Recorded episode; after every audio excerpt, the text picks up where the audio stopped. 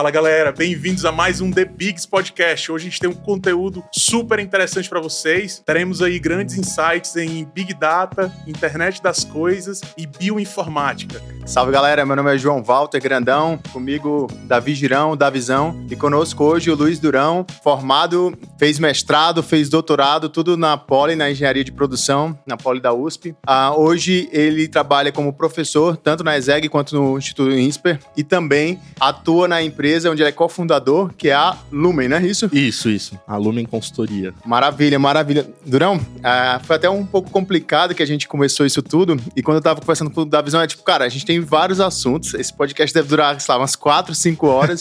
mas infelizmente a gente tem um tempo limitado, né? E, cara, de, de bate pronto, é, como que foi a sua trajetória de sair da engenharia de produção para depois começar a atuar muito mais nessa parte de informática, internet das coisas, big data? Como, conta um pouquinho pra gente. Legal, não, essa, essa pergunta é, ela é bem interessante, acho que dá para explorar alguns tópicos é, legais. Eu talvez possa começar antes de entrar na engenharia, porque eu, eu fui parar na engenharia de produção meio que por engano. Eu queria trabalhar com animação, não tem nada a ver com engenharia. e, e, daí eu procurei alguns cargos na, na Pixar e eu vi que dentro deles tinha para engenharia de produção, né? É, engenharia industrial. Então eu falei, pô, deve ser um caminho. A gente sabe que, é, ainda mais antigamente, essas, essas carreiras menos tradicionais, elas eram meio que, ah, não, não, não dá para você ir por esse caminho. Eu fui parar na engenharia de produção por conta disso. E na engenharia de produção descobri o desenvolvimento de produtos, que é, na verdade, uma paixão. E dentro disso, diferentes metodologias para desenvolvimento de produtos, dentre as quais tem é, a metodologia tradicional do Cooper e algumas metodologias mais modernas, entre aspas, porque, na verdade, isso é feito, sempre foi feito assim, por, pelos designers, mas agora a palavra design thinking vem sendo é, utilizada como moda, né? Esse pensar do design. E eu comecei a fazer diferentes projetos é, voltados para o desenvolvimento de produto, mais especificamente é, usando o design thinking. É, até encontrei o João do, durante esse, esse, esse, período, né? E no meu mestrado, é, tinha acabado de surgir esse tema Indústria 4.0 e eu comecei a me, me, aprofundar dentro dessas pesquisas. É, fiz um pedaço do meu mestrado na Alemanha, no, na, na Universidade Técnica de Darmstadt, é, e pesquisando é, essa parte, eu comecei a ter essa, é, essa noção de que cada vez mais eu ia conseguir fugir da informática, né, desse, desse mundo da programação.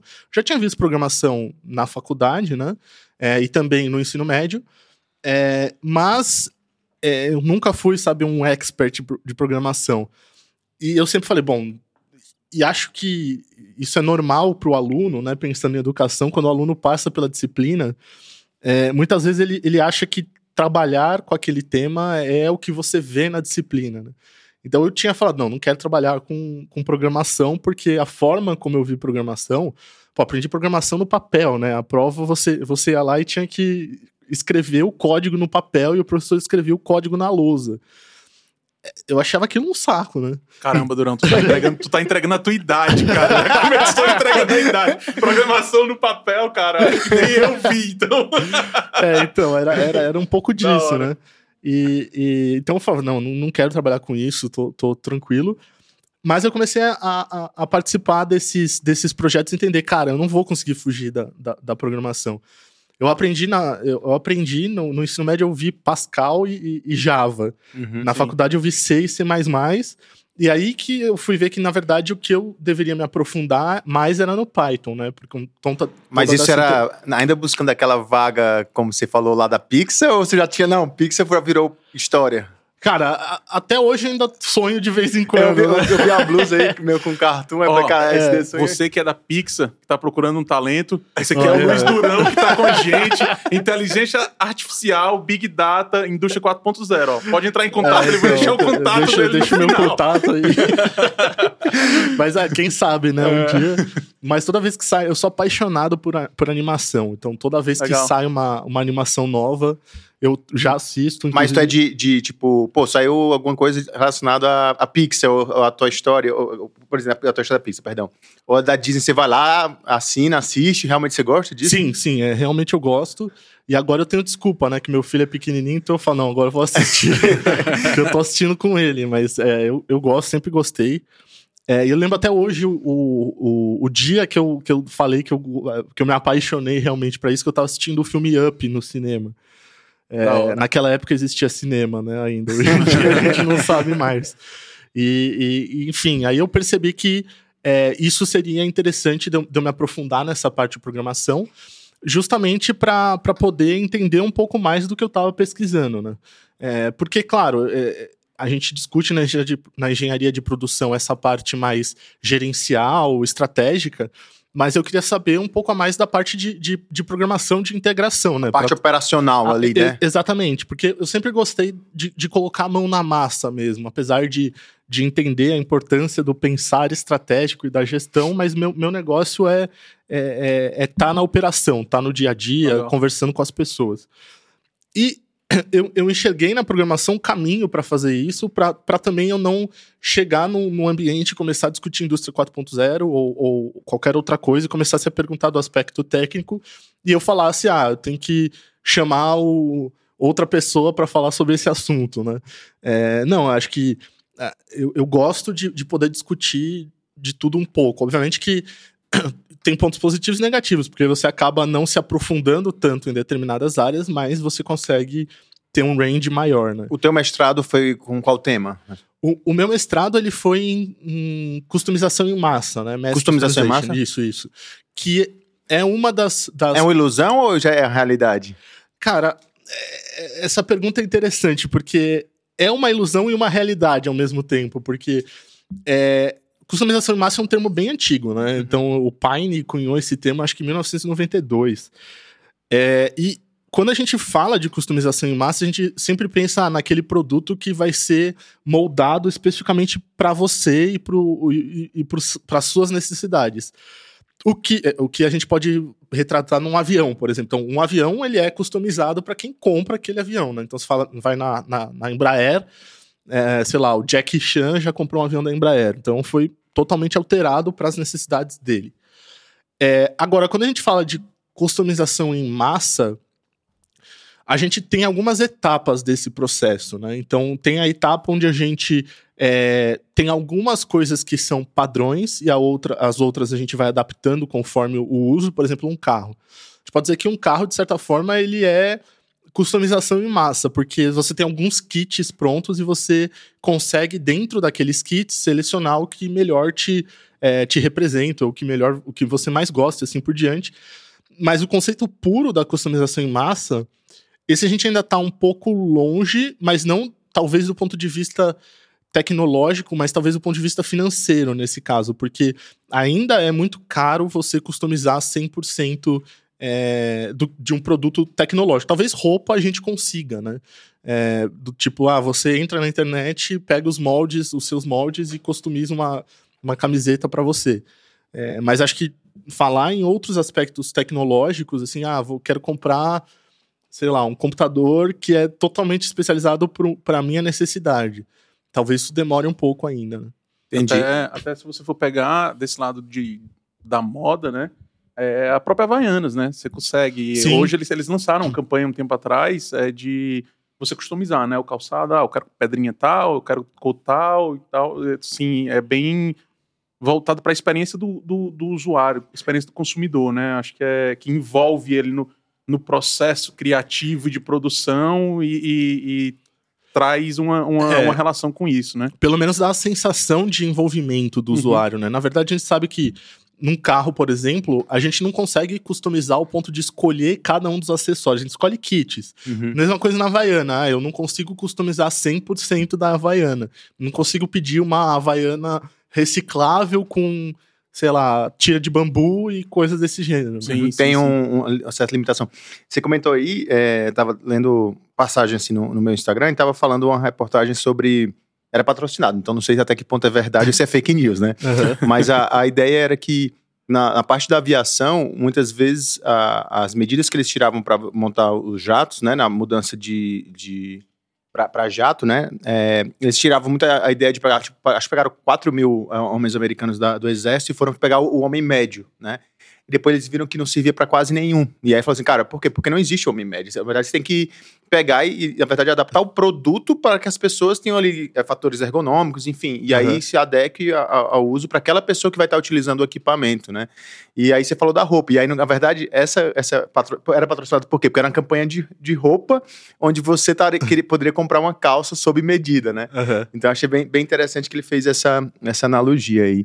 E até hoje, por exemplo, também os de roupa PMG, na verdade, é, pegam homens Médio. É, é, o homem médio, pequeno homem médio. É. É, eu, eu tenho uma breve dificuldade com isso, cara. Vou comprar um, um, GG aí fica curto. Enfim, cara, no, é. esse lance do homem médio é difícil, cara. Talvez Mas... eu, eu, esteja um pouco fora da média, né? Mas tem um ponto interessante nisso, porque quando a gente fala de customização, é, na verdade, a, a, a era pré-industrial era uma era customizada, porque você ia nos artesãos é, fazer sapato, você ia fazer o seu produto no artesão. E aí, quando você tem a Revolução Industrial, a primeira Revolução Industrial, aí você tenta colocar tudo isso, tudo isso dentro de uma caixa. Então aí você passa a ter esse conceito de as pessoas têm que ter um, o, o, mesmo pé médio, as pessoas têm que ter o mesmo, é, o mesmo tamanho e assim por diante. E a customização em massa, ela nasce um pouco com essa ideia de buscar esse conceito dos artesãos pré-revolução industrial com a tecnologia que permita ganho de escala, porque a gente não consegue. Se a gente fosse depender de alfaiate para fazer roupa, ia sair muito caro, a gente não consegue atingir o público. Então, por isso que ainda a, a, o, o, grande, o grande problema atualmente na customização em massa é do ponto de vista financeiro. Como que você consegue baratear esse custo, né? Senão se torna um negócio só para a classe dominante, né? Entendi, entendi, entendi. E aí, no caso, esse foi o mestrado, então, falando sobre customização em massa, e o doutorado? No doutorado, eu já mudei um pouco de tema, na verdade, ainda dentro de é, indústria, mas eu, eu, trabalhei especificamente com o conceito de digital twin, né, o gêmeo digital, que é a ideia de você criar uma, é, uma representação virtual de um objeto físico, mas é mais do que só uma representação, é, é quase como se esses dois objetos eles fossem interligados efetivamente. Então, alterar alguma coisa no objeto físico altera no, no objeto digital e alterar alguma coisa no, no, digital de alguma forma altera o físico. Então, é um pouco disso. Isso é utilizado mais em qual indústria? É, só, é, civil, por exemplo, tem a ver com isso? É, ela surgiu, na verdade, é, numa discussão relacionada à, à indústria aeroespacial.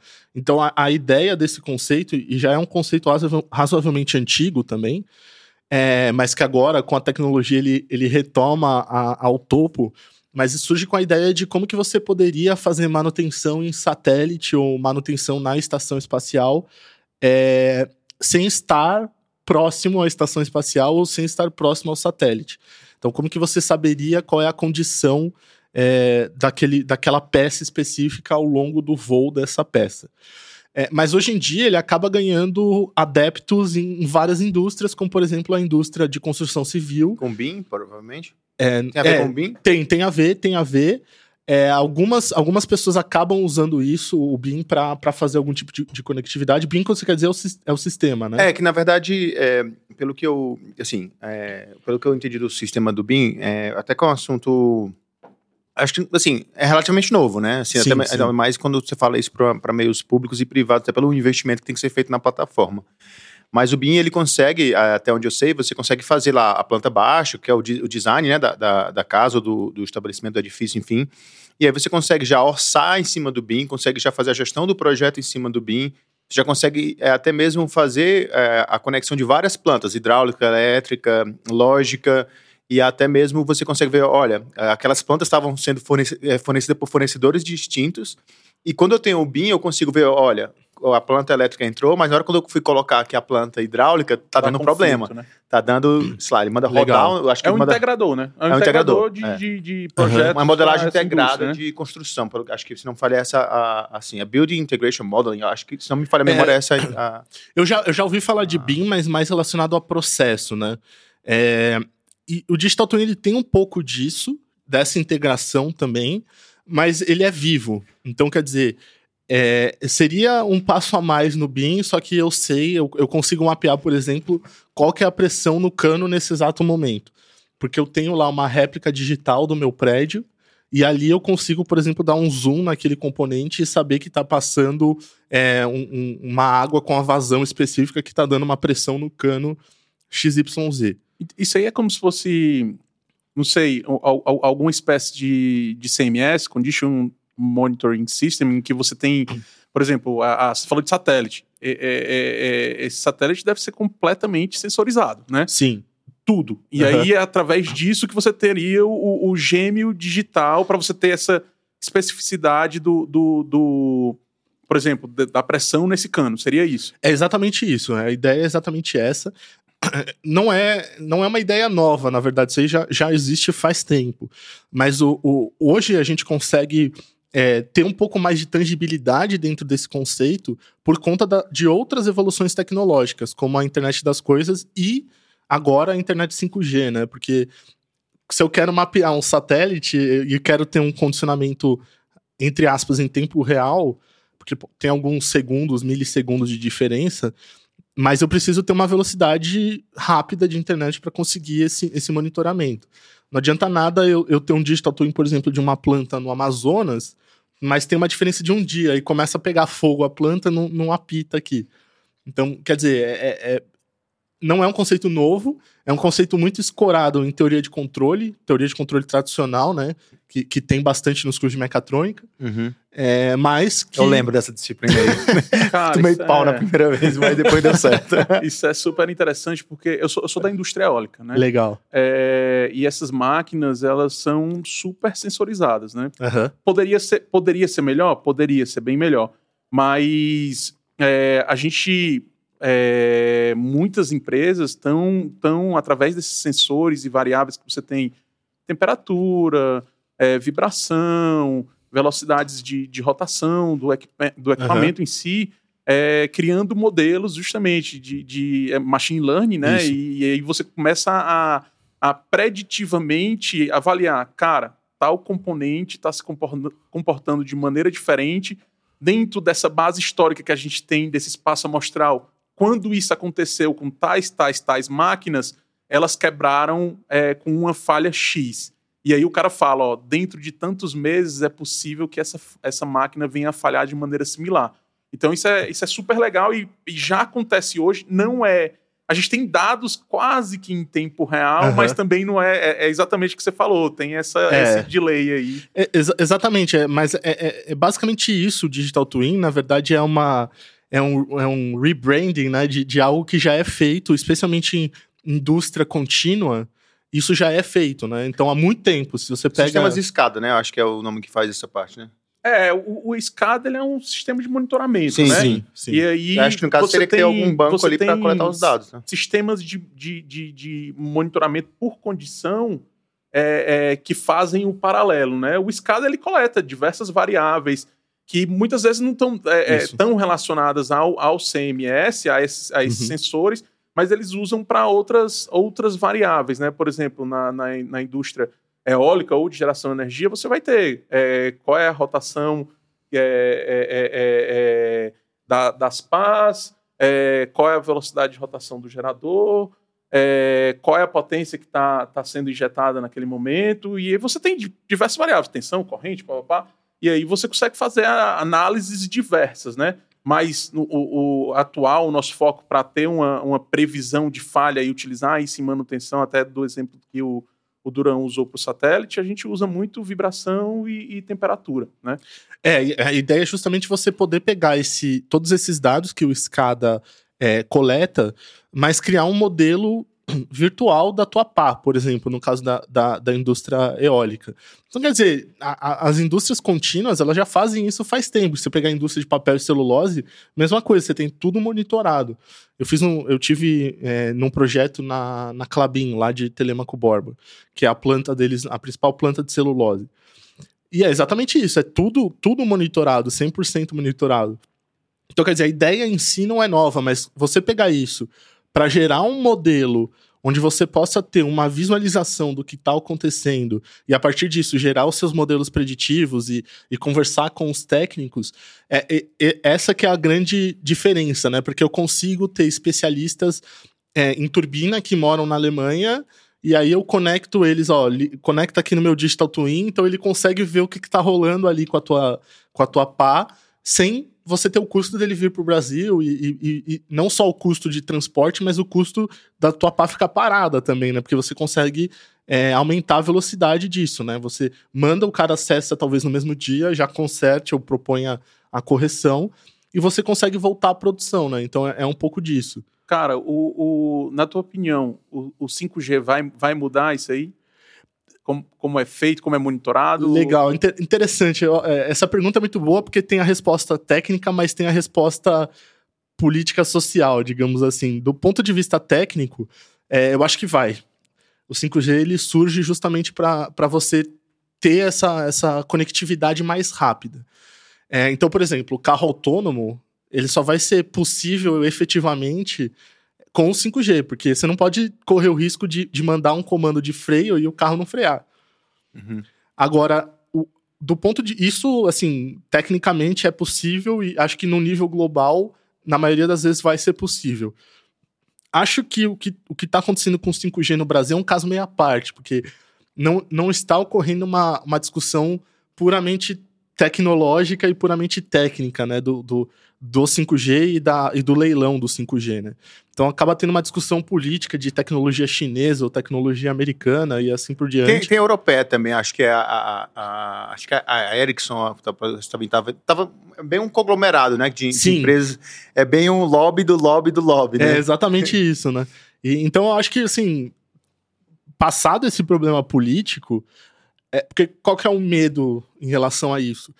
É, em tese, todo o tráfego de informação precisa de informação é, que seja é, crítica para as empresas, por exemplo, no caso da turbina, eu vou mandar esse modelo pela internet.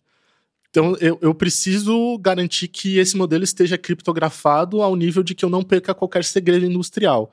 E quando você fala no 5G, esse, esse governo atual está falando que ah, eu não quero dar para uma empresa chinesa porque a informação vai passar o tráfego pela, pela rede chinesa e daí eles vão roubar as informações estratégicas para o Brasil.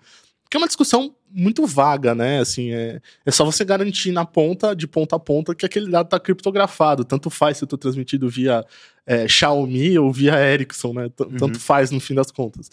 É, então eu tenho um pouco de, de receio em relação à tecnologia no Brasil, especificamente por conta disso, mas do ponto de vista de mudanças no, nos modelos, acho que com certeza o 5G é, ele veio para alterar, alterar é, essa condição, né? Caramba. Hoje, hoje, aí puxando para essa questão da, da político-social, hoje, na tua visão, quem teria a maior capacidade de implantar é, é, a tecnologia é, e dar suporte num país de dimensões continentais que nem o Brasil? Eu acho que uma empresa única não é possível. É, eu acho que. Até porque, é, do ponto de vista estratégico, é, é, é, ruim, porque se você tem uma falha numa empresa, imagina quem, quem investiu na BlackBerry, por exemplo. É meio que você apostar tudo, tudo é, no, é, galinha só, né? É, você apostar tudo. É a mesma coisa trazendo para discussão de vacinas. É quase como se a gente apostasse numa única vacina e aí essa vacina não dá certo. Então, uhum. quer dizer, eu, eu, preciso diversificar até para garantir que eu tenha uma, uma rede de cobertura e é, uma falhando eu consiga ter outra para fazer esse caminho paralelo, né? Então, quer dizer, é, é mais ou menos essa a ideia. Eu não posso investir numa única vacina porque se eu investir numa única vacina e essa vacina não, não dá certo, é, eu tenho um problema. É o caso que está acontecendo na Argentina, né? A Argentina investiu basicamente grande parte dos seus recursos na Sputnik, mas a Sputnik ela usa uma tecnologia de adenovírus, é, que é um vírus é, atenuado também, é um vírus vivo, mas atenuado. É, e é muito difícil de você tratar esse vírus. Então, a, a, a fabricante da Sputnik está tendo problema em fabricar e eles estão com falta de segunda dose. Então, quer dizer, você tem uma muita gente que já tomou a primeira dose na Argentina, mas não consegue tomar a segunda. E, e como eles investiram só na Sputnik, eles estão com um problema de vacinação. Aqui a gente ainda tem, assim, a, é, dando todos os problemas que rolou, rolaram em torno desse tema, a gente ainda tem a AstraZeneca, a, a Coronavac, a Pfizer, a Janssen. Então, quer dizer, ah, tá faltando o Coronavac, ah, vamos dar Pfizer. Tá faltando a AstraZeneca. Então, isso você consegue gerar um potencial de combinação maior, né? Entendi. E aí, no caso do, do. Já que a gente já está entrando. Passou a, a, parte do doutorado, vamos falar um pouco de 5G, então, aí, já que está sendo o tópico. Nesse lance do 5G, então, Durão, como tu tem comentado aí, é, tu acha então que tem que ter várias é, plataformas que vão dar, dar suporte, né, para isso? E a partir do momento, é, quando tu acha que isso é viável? Tu, tu, diria assim, tem algum aspecto temporal, assim, porque pelo menos as, as pessoas que que eu conheço que tiveram a oportunidade de ir para a China falam que lá já é uma realidade, assim, sim, né? Sim. É, lógico, não sei até que ponto, quando eles falam que a realidade é só em Xangai ou só em Pequim, mas enfim, já é uma realidade, né? Uhum. Em algumas, alguns distritos lá. Isso no Brasil, tu acredita que de fato é quando? Eu acho que assim. Tem acompanhado isso? Eu tenho acompanhado. É... Uma coisa, primeiro, que a gente precisa deixar claro é que essas empresas que falam que tem 5G não têm 5G ainda. É, então, por exemplo, tem, tem uma empresa de telefonia que fica fazendo propaganda como se fosse o primeiro 5G do, do Brasil. É, de fato, não é. Porque a gente ainda não tem a tecnologia 5G, a gente ainda não fez o leilão. E o espaço de telecomunicações do Brasil é público. Eu acho que saindo esse, esse leilão, nos grandes centros, São Paulo, Rio, é, Minas, quer dizer, Belo Horizonte, Curitiba, acho que nas capitais, é, acho que é um processo rápido.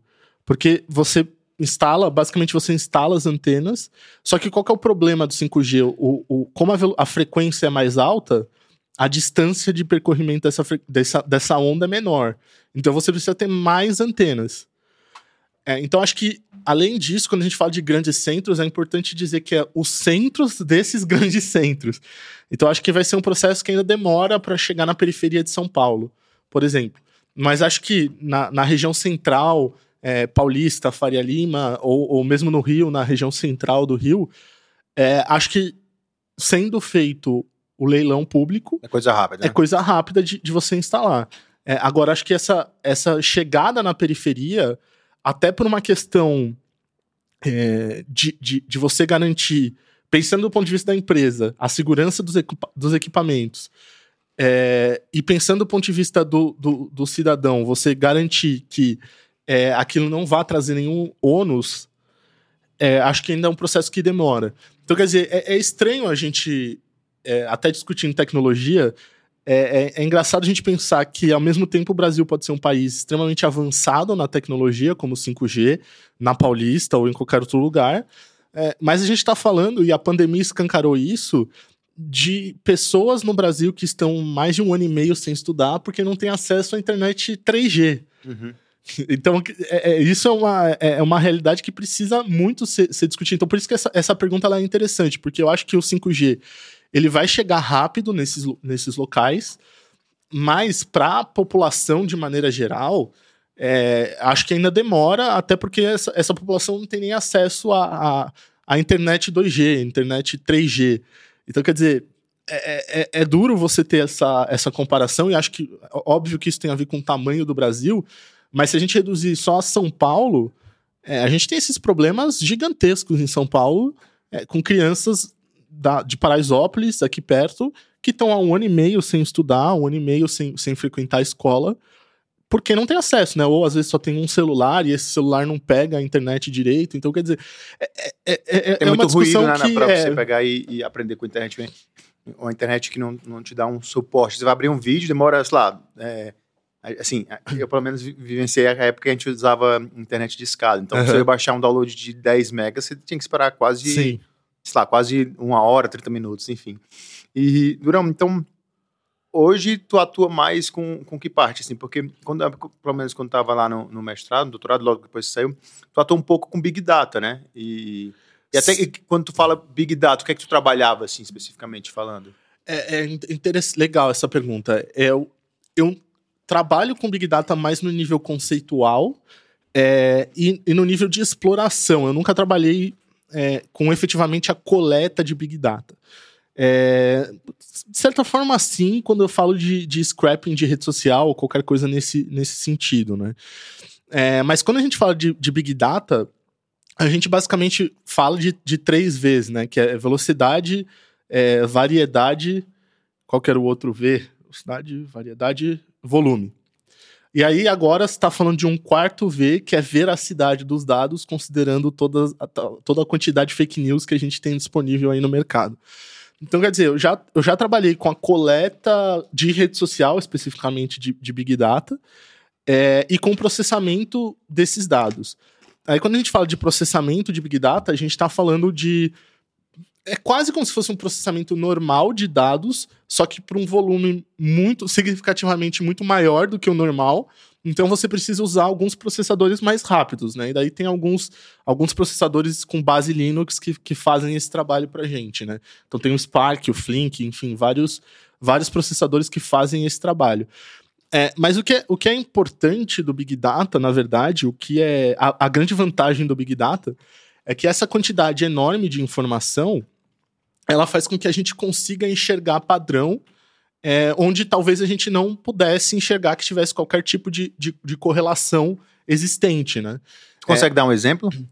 Vamos, vamos ver se eu lembro de, de algum exemplo é, meu especificamente. Acho que eu, acho que eu não consigo é, pensar, mas vamos, vamos dar um exemplo relacionado ao, ao, ao corpo humano. Então, é, hoje em dia, a gente pode dizer que a gente tem um Big Data do nosso corpo, certo? Então você vai, faz, faz N exames, consegue guardando essas informações ao longo do tempo. Então você tem ali um histórico temporal do que está acontecendo com o teu corpo. Você consegue, com base nisso, chegar a correlações, em dia já, já se sabe isso, é, que você tem correlações é, de humor com fluxo intestinal. Então, quer dizer, são coisas que na verdade, estão ligadas no nível químico, que você só consegue ter esse tipo de estudo e esse tipo de correlação porque você está analisando uma quantidade enorme de dados. Né? Ou, é, sei lá, vamos pensar num, num outro exemplo, é, um outro exemplo grande.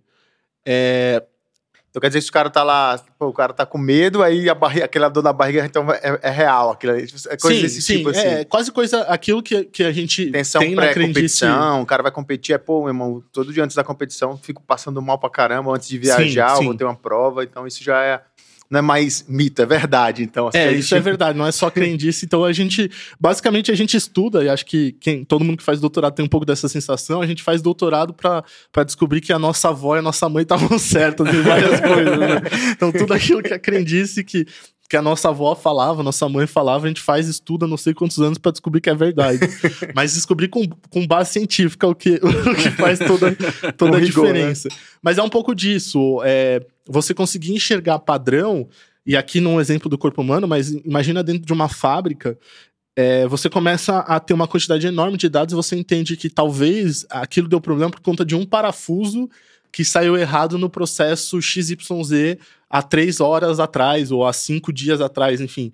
É esse tipo de correlação que a gente não consegue ter no dia a dia sem usar um processamento de Big Data, porque acaba se perdendo no volume, né? Mas, é, é, do ponto de vista, é, volta aqui, econômico, é, é, viável ficar, então, pagando alguém para contratar ali um analista de dados, assim, que esse profissional hoje está sendo muito procurado no mercado, para eu, de fato, cara, vamos avaliar Lógico, se esse parafuso for, por exemplo, uhum. de, uma, de, uma, aeronave, eu tenho quase certeza que, sim. que. Quase não, tenho certeza que sim, né?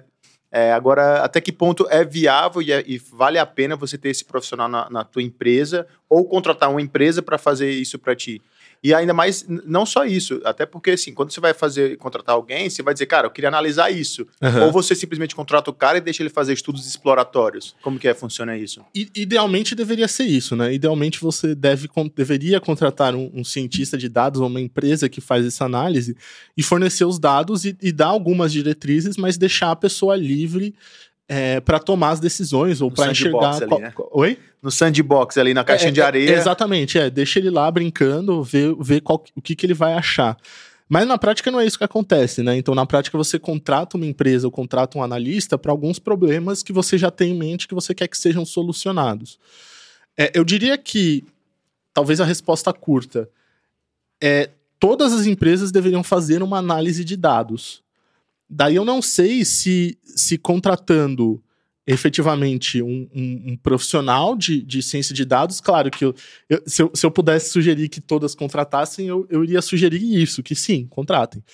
É, mas é, o, tem que sempre analisar o custo-benefício, né? Então, se eu vou contratar um, um, um profissional é, para fazer um tipo de análise específica, mas isso não vai é, impactar positivamente ou não vai impactar muito positivamente e o meu tempo de retorno vai ser baixo, talvez valha mais a pena eu aprender a fazer essas análises.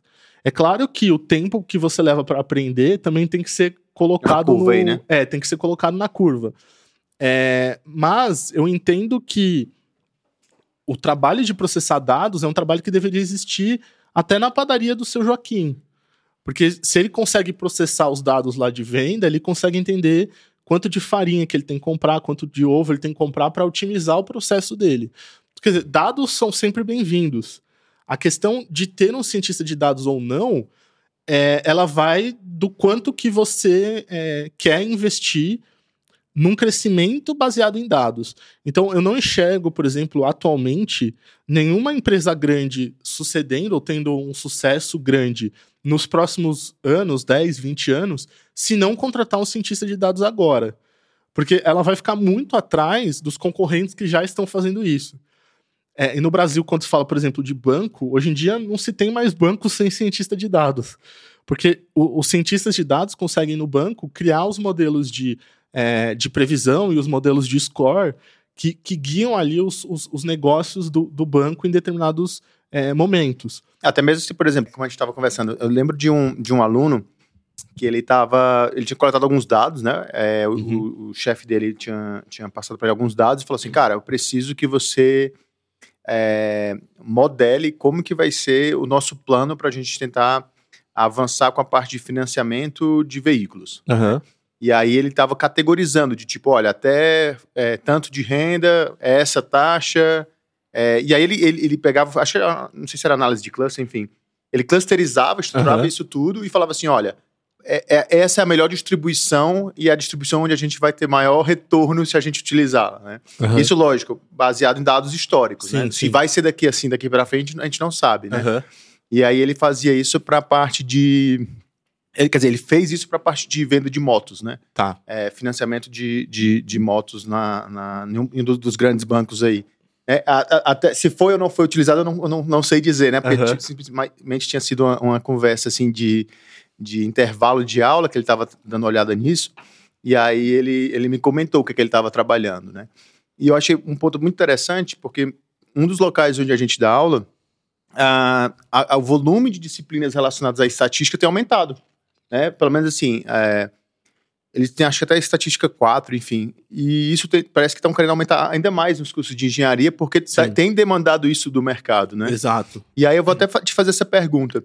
Na hora quando tu fez a graduação, muito do pessoal da engenharia de produção foi trabalhar na indústria como você gostava de atuar nessa parte de produto ou foi trabalhar mais na parte de mercado financeiro e etc? A maioria foi, foi atuar em mercado financeiro e consultoria. Acho que assim, se eu puder mapear na minha turma, quem. Eu acho que eu sei de um nome que foi para a indústria. é, e ainda assim foi atuar na área financeira da indústria. Então, quer dizer, não foi nem atuar na base de produto mesmo, né? Ou no chão de fábrica propriamente dito. Tem um certo preconceito, eu diria, na, é, em algumas faculdades de, de você ir trabalhar efetivamente no chão de fábrica, porque a galera fica, ah, engenheiro no chão de fábrica, eu adoro. Eu acho sensacional o chão de fábrica. É, pra- como eu falei, eu adoro estar na operação. Então, quer dizer, é, isso para mim faz, faz muito sentido. É, mas a maioria foi para mercado financeiro, assim, Mercado financeiro, sem, sem né? sombra de dúvida. Eu tinha comentado isso com, com o Davi um- uns dias atrás e é só mesmo uma, uma, uma confirmação para ver se realmente eu tinha, tinha lembrado é, de maneira correta. Durão, e voltando aí nessa parte de Big Data, então. Então, você acredita então, que as empresas devem ter um, um profissional com, com essa expertise, sendo, sendo ela contratada ou até mesmo do dono, ou enfim, de alguma pessoa que consiga atuar. Ah, agora, me, me faz um, um- um- Tirou uma dúvida aqui. Na hora, qual, qual o momento que a empresa fala assim, cara, quais dados eu vou ter que coletar? Porque assim, se você falar assim de dados, você pode coletar dados de tudo quanto é lado, né? É, de tudo quanto é lugar, Uhum. dados de RH, dados de marketing, dados de produto, dados de financeiros, dados jurídicos, enfim. Aí você fala assim, cara, tu coleta tudo, tudo, tudo, aí fala, pô, e onde até quando eu vou ficar, ficar Uhum. coletando para conseguir talvez tirar um ter um benefício de ter esses dados coletados, né? A, a resposta rápida é colete tudo sempre. Essa- acho que essa é a, a resposta rápida, do tipo. é, idealmente você tem que ter informação sobre tudo que está rolando dentro, dentro de uma empresa, né? Se você quer fazer a gestão adequada dessa empresa. É, o, o, o, gestor ele tem que saber desses, dessas informações de todos os setores.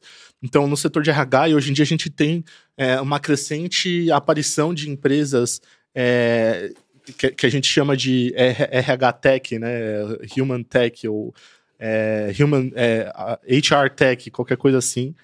É, voltada justamente para a gestão de dados de RH e como você, torna, como você pode tornar o ambiente da tua empresa mais competitivo ou, ou é, mais legal para os teus funcionários, né? Mais legal no sentido de divertido mesmo.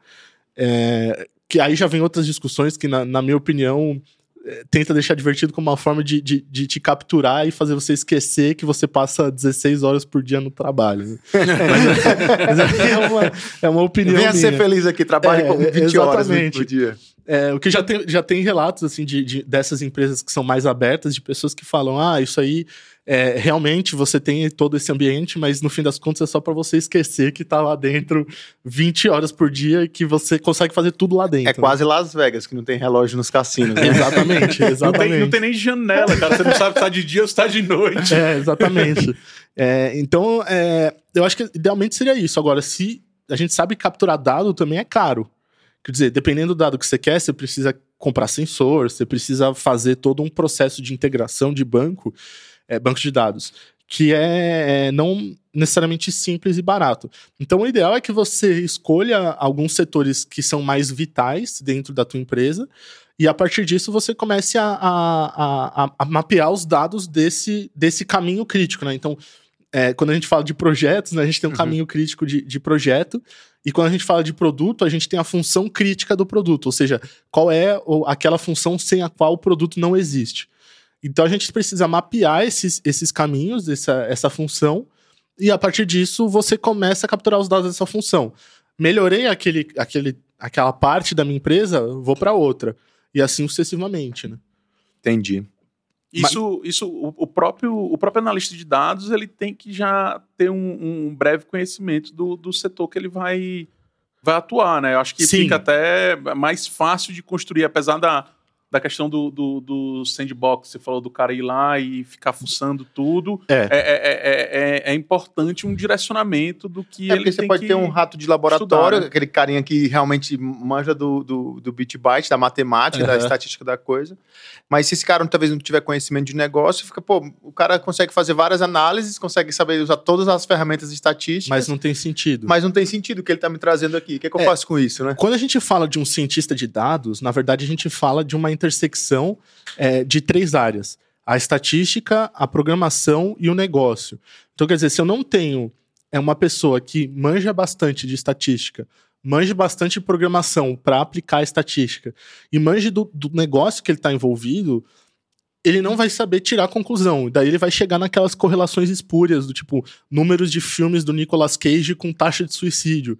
Quer dizer, tem uma correlação, existe, mas não tem efeito causal. Então, a gente precisa que o, o analista ele, ele, esteja imerso no negócio que ele está envolvido, né? Então, nem, nem que esse processo de imersão ele ocorra durante o processo, né? Então, quando, quando alguém contrata uma consultoria para fazer uma análise de, de, dados, né? Então, a gente precisa que esse consultor ele saiba minimamente do, do, do cenário que ele está sendo envolvido, né?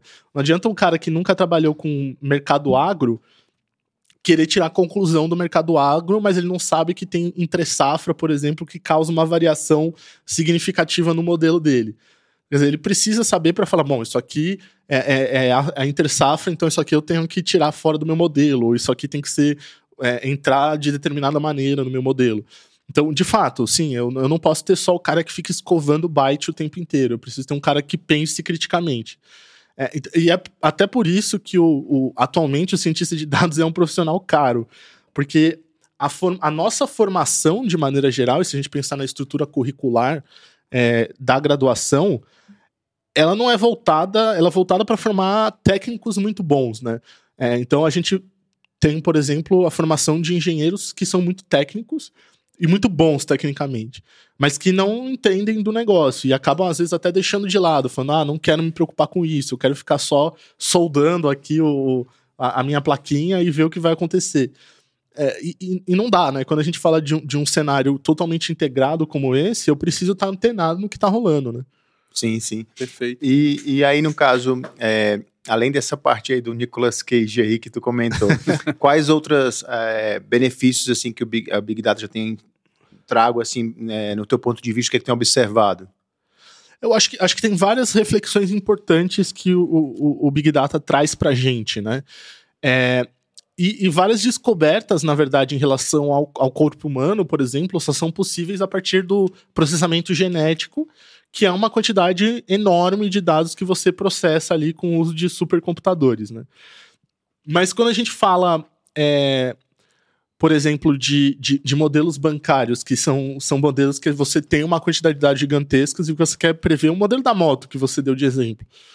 Uma reflexão importante é justamente um ponto que você trouxe, que a gente analisa dados históricos. E o problema desses dados históricos é que eles se tornam viesados pelos próprios preconceitos da sociedade. Então, quer dizer, como é que um banco vai definir uma carta de crédito é, usando os dados históricos, é, se isso vai gerar um modelo que provavelmente, se você mora num CEP periférico, teu crédito vai ser negado. Independente de qualquer outra situação. Por quê? Porque historicamente a gente tem um modelo que fala que quem mora em determinada região tem mais chance de, de dar default, né? De, de não pagar o, o, o empréstimo, o financiamento. Então, quer dizer, a, a, gente só consegue ter esse tipo de, de reflexão também do quanto a nossa sociedade ela é desigual e, e, e, e assim por diante, né? Racista e, machista, principalmente, porque tem um modelo que mostra que, ah, se, tem alguns modelos que falam que se você for mulher, não dá para pegar um empréstimo. Então, quer dizer, só, eu só consigo ter a noção de o quão machista ou racista e homofóbico e, e preconceituoso a gente é, elitista, é, porque eu tenho esse processamento dos dados históricos, né? Mas, mas nesse caso aí que tu, tu, tu pegou aí, se, se, se o modelo indicar, por exemplo, que uma mulher ela tende a pagar mais, tende a pagar em dia. Isso para o, o banco, pra, enfim, para quem está fornecendo crédito, isso não seria um ponto de atacar essa, essa, essa é, digamos assim, é um, um, novo nicho de mercado ali, ó, poxa, a gente está fornecendo e até mesmo divulgar isso de forma a conseguir coletar mais mulheres, já que ele está identificando sim, que sim. elas tendem a ter. Eu não sei os dados, né? Mas não, dizer, claro, é uma se, se, suposição. Se, elas realmente são as pessoas que de fato dão menos default, por que não atacar elas como público-alvo e até mesmo fazer mais, por exemplo, oferta de crédito? É um ponto é, específico que pode, pode funcionar também, de você criar linhas específicas de acordo com os, os outputs do modelo. É, isso pode, pode funcionar, pode ser um output interessante, é, mas ainda assim, é, tem, tem uma restrição legal do ponto de vista bancário. Atualmente, a, o Banco Central ele, ele precisa que qualquer modelo de crédito seja auditável. E quando você roda modelos de inteligência artificial, é, é um modelo black box. Então, em sua maioria, os modelos rodam e você não sabe por que, que deu aquele resultado. Ele deu... simplesmente diz aquilo, né? Exatamente. Ele diz aquilo porque no treinamento saiu aquela resposta. Então, quer dizer, antes de poder usar isso do ponto de vista mais comercial, o, o, os bancos, obviamente, que eles usam isso para criar linhas de produtos e tomar decisão, mas eu não posso, por exemplo, fazer uma análise de crédito com base em modelos exclusivos de inteligência artificial, porque eu não consigo justificar o porquê que aquela pessoa recebeu ou não recebeu o crédito. Então a gente precisa, na verdade, para que isso ocorra, de duas coisas. Primeiro, uma, uma pesquisa em torno do que a gente chama de modelos de interpretabilidade. Ou seja, como que eu, eu olho para aquela caixa preta e tento entender o porquê que ela deu aquela resposta. É, tem um grupo de pesquisa na Poli muito forte em relação a isso, do professor Fábio Cosma. É, e o outro, a outra importância seria justamente do ponto de vista legal, é, de você verificar quais as medidas que, que poderiam ser aceitas é, pelo Banco Central e pela CVM. Né? Então, hoje em dia, a gente tem essas, essas restrições no, no mercado financeiro. Mas eu, eu, eu acho que, sim, é, é, fornece insights importantes para quem está no banco, ao mesmo tempo que fornece insights importantes para a sociedade também, do, do, de pensar, pô, é, por que, que a gente é, criou esse modelo que é tão elitista? E daí você, com esses dados, você consegue comprovar o porquê que a, o crediário das Casas Bahia fez tanto sucesso. Uhum. Porque fornecia crédito para quem não tinha acesso a crédito. Né? Cara, me, me tirou uma dúvida. Eu não sei nem se essa palavra existe. O, o, o, o eletismo ele pode ser tendencioso à medida de quem analisa e imputa os dados que vão sair? E como é que você. É, é, sendo um analista de dados ou um gestor de uma equipe de, uhum. de, análise de dados, você evita isso, na tua opinião? Tem alguma noção, Drão? A gente tem algumas formas de, de tentar tirar o viés da base, né? Então, de, de tentar é, equilibrar melhor a nossa base de maneira que ela se torne é, menos desbalanceada. Vou dar um exemplo que não tem nada a ver com, com, com esse modelo elitista, mas que vai ficar claro. É, imagina que a gente está tentando fazer um modelo que preveja determinado câncer que é raríssimo. A taxa de incidência desse câncer na população é de 1%. Eu, eu te garanto que o primeiro modelo que vai ser gerado é um modelo com acurácia de 99%. Por quê? Porque meu modelo vai chutar que ninguém tem câncer. Então ele vai. Esse, os 1% que ele erra é 1% justamente das pessoas que têm câncer. Que é o que eu quero prever. Então, quer dizer, existem algumas técnicas computacionais, estatísticas que a gente pode adotar para tentar diminuir esse viés na base. Mas a, a, do ponto de vista, acho que, acho que o, o, que precisa ser feito, na verdade, é você alterar de fato a base, ou olhar esses dados de maneira a pensar em políticas públicas para você equilibrar esses dados naturalmente. Então, como que você pode, por exemplo, com base naquilo, aí pensar em, modelos talvez não comerciais do banco, mas modelos de política pública de acesso a crédito, que você balanceie essa base. Então, se, se eu estou tendo um histórico de que o pessoal da periferia é, dá mais default, por que, que eles dão mais default? Então aí acho que entra um papel... Aí já entra mais a parte até qualitativa de você compreender Exatamente. cada caso e falar, por que, que isso está acontecendo? Exato. É, agora, quanto gestor disso, quanto gestor disso, acho que cabe assim, dependendo do gestor e dependendo da área que está atuando, é, acho que a pessoa pode ter uma decisão do, do tipo, ah, não vamos então fornecer crédito para. Vamos dificultar o acesso a crédito para essas pessoas, ou o gestor ele pode ter um, um, uma visão um pouco mais futurista e, e, tentar buscar essa análise mais qualitativa, né? Acho que vai de, de pessoa a pessoa, não tem, não tem um, é, um caminho certo ou errado a ser seguido. O que eu costumo dizer para os meus alunos é, é, é, que eles têm que ter pensamento crítico. Então, se está dando uma resposta, se o seu modelo está dando uma resposta, você tem que ser capaz de entender o porquê que aquela resposta está acontecendo e se faz sentido a gente tomar caminho A ou caminho B. Acho que, acho que é, é, é, é o que eu pego no pé bastante dos meus alunos, que é tenha pensamento crítico. Né? Uhum. Não, não, não rode, não, não seja só. É, não, não escove seus bytes, não rode só o modelo, analise aquele modelo. Caramba, que massa. Durão, é, tem dois assuntos que a, gente, que a gente gostaria de conversar contigo. Um é sobre IoT e o outro é sobre a parte de biotecnologia. A gente pode conversar um pouco sobre IoT? Vamos, vamos lá, vamos lá, Bora. internet das coisas. E, Durão, como está esse cenário de IoT hoje aqui? Vamos dizer, vamos falar a nível mundo, né? E a nível Brasil, o que é que tu tem, tem visto aí? Bom, acho que atualmente a gente fala muito de dispositivos conectados, né? Até o termo internet das coisas não é tão popular assim. A gente. É, quer dizer, no ponto de vista industrial e, e acadêmico é bem popular, mas quando a gente fala de, de comércio, é, não se usa tanto internet das coisas, se usa objetos conectados, né?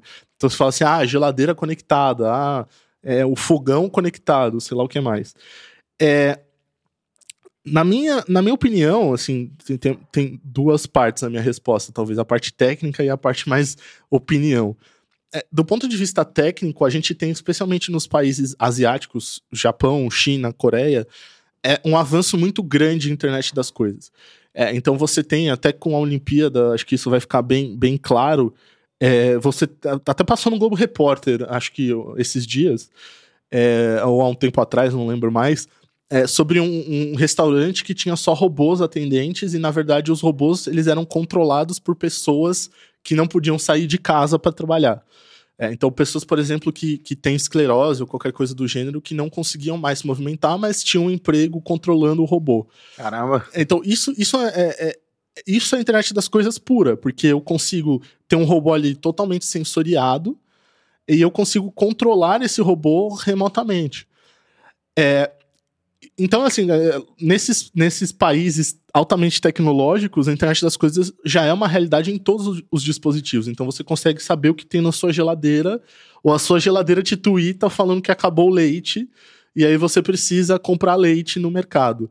É, isso parte de um ponto de vista de uma internet estável e conectada, né? É, então a discussão de internet das coisas está muito relacionada com a discussão do 5G também. E a internet das coisas ela ganha um espaço no mesmo tempo que o 5G passa a subir. Então, na verdade, a discussão de internet das coisas já estava meio que esfriada. E aí, quando você tem o boom do 5G, aí ela ressurge, é, até do ponto de vista acadêmico, para a gente tentar entender o impacto do 5G nos objetos conectados. E todos nós temos objetos conectados é o nosso celular. Se a gente for parar para pensar, o nosso celular é o que deixa o nosso objeto, pessoa, conectado à nuvem. E aí a gente tem os smartwatches, a gente tem outros wearables é, que garantem essa conexão. É, então, do ponto de vista técnico, acho que Mas é possível. Tu, tu, do ponto de vista, é, vamos dizer, esse lance, ah, pô, a geladeira vai me dizer que acabou o leite, né?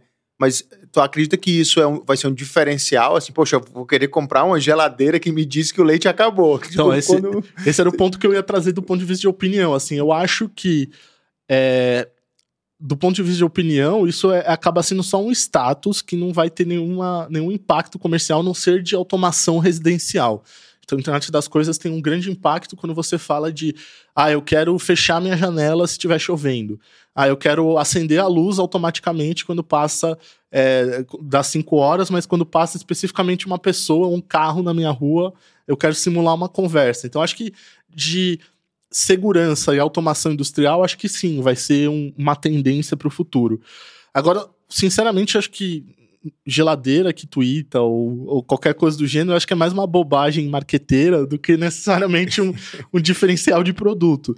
A, a, a, grande vantagem da internet das coisas é quando você começa a falar de carro conectado, quando você começa a falar de cirurgia conectada, porque aí a brincadeira começa a ficar legal. Porque eu, eu começo a ter carros é, controlados remotamente. Aí eu tenho a possibilidade de, ter carro autônomo, que pra gente pode parecer assim, eu, eu, eu até acho que do ponto de vista de cidade não é o ideal você ter carro autônomo. Mas quando a gente fala de é, transporte logístico, para mim caminhão tinha que ser autônomo. Porque aí você tem, um, até do ponto de vista do trabalhador, uma segurança muito maior, porque esse cara não vai estar tá exposto a, a, risco na estrada, não vai, tá, não vai ter que tomar rebite para dirigir 50 horas seguidas.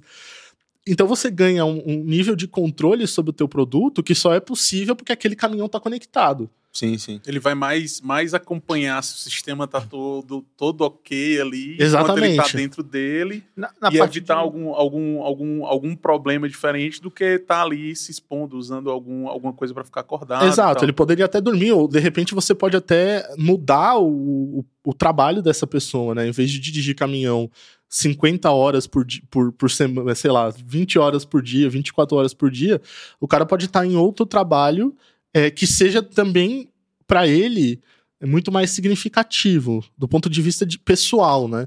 Então a gente sempre fala, e aí tem essa discussão tá bem relacionada com a renda básica de cidadania, na verdade, o Suplicy.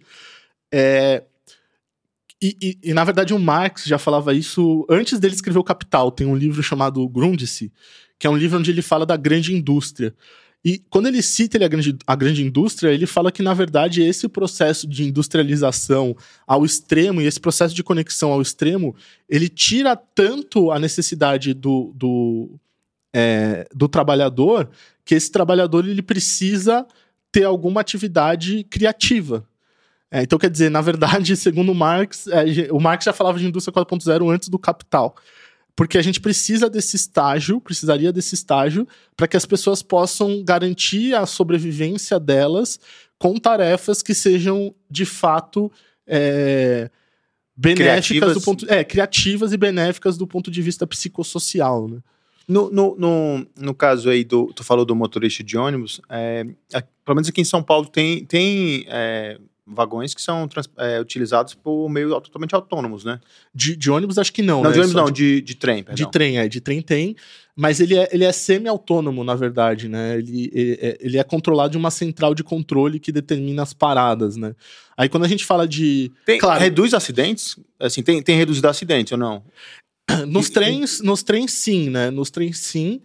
É, mas ele não reduz alguns tipos de acidente que é mais fácil de você evitar quando você tem um condutor. É, por exemplo, a taxa de suicídio no metrô é bem alta, embora a- a- seja meio mascarado esses Sim, sim. números. Mas se você tem um condutor no metrô que consegue frear o trem, é, é, você consegue evitar mais acidentes. Por isso que nas linhas onde você tem o, o trem autônomo, você tem aquelas placas de vidro na Ah, plataforma. Sim, sim, sim. Que você impede a pessoa até mesmo de se jogar. É, você impede a pessoa de se jogar no, no trilho, né? Uhum. Então, que- são basicamente, você tem certos benefícios e você tem outras coisas é, que são piores, né? Então, mas de maneira geral, tende a reduzir os acidentes, desde que todos os, os trens que circulem naquela linha sejam autônomos, né?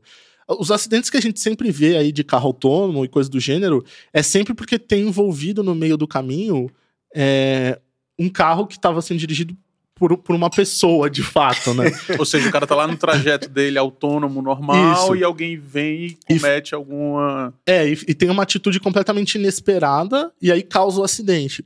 Não sei se vocês lembram, uns anos atrás, é, que um, um um carro do- da Uber, acho, atropelou um ciclista numa estrada. Acho, Não acho que eu cheguei a, a ver a, a manchete, mas eu não cliquei, não me deu clickbait, não. E- então, nesse, nesse caso, é, eu, eu, eu fui estudar o que tinha acontecido por trás do acidente. É, é- é fácil falar isso porque vai parecer que eu tô culpando o ciclista, mas não, não é esse o ponto. Mas a, a pessoa estava numa estrada, numa auto, autoestrada, sem nenhum kit de iluminação é, e andando a mais de 70 km por hora, né? De 50, 50 ou 70 km por hora. O carro, ele até viu que ia passar um objeto. Então, os sensores capturaram isso. Mas os sensores não perceberam que aquele objeto era uma pessoa. Eles acharam que era um pássaro. Ou algo do gênero, que não iria causar nenhum tipo de problema na se colidisse.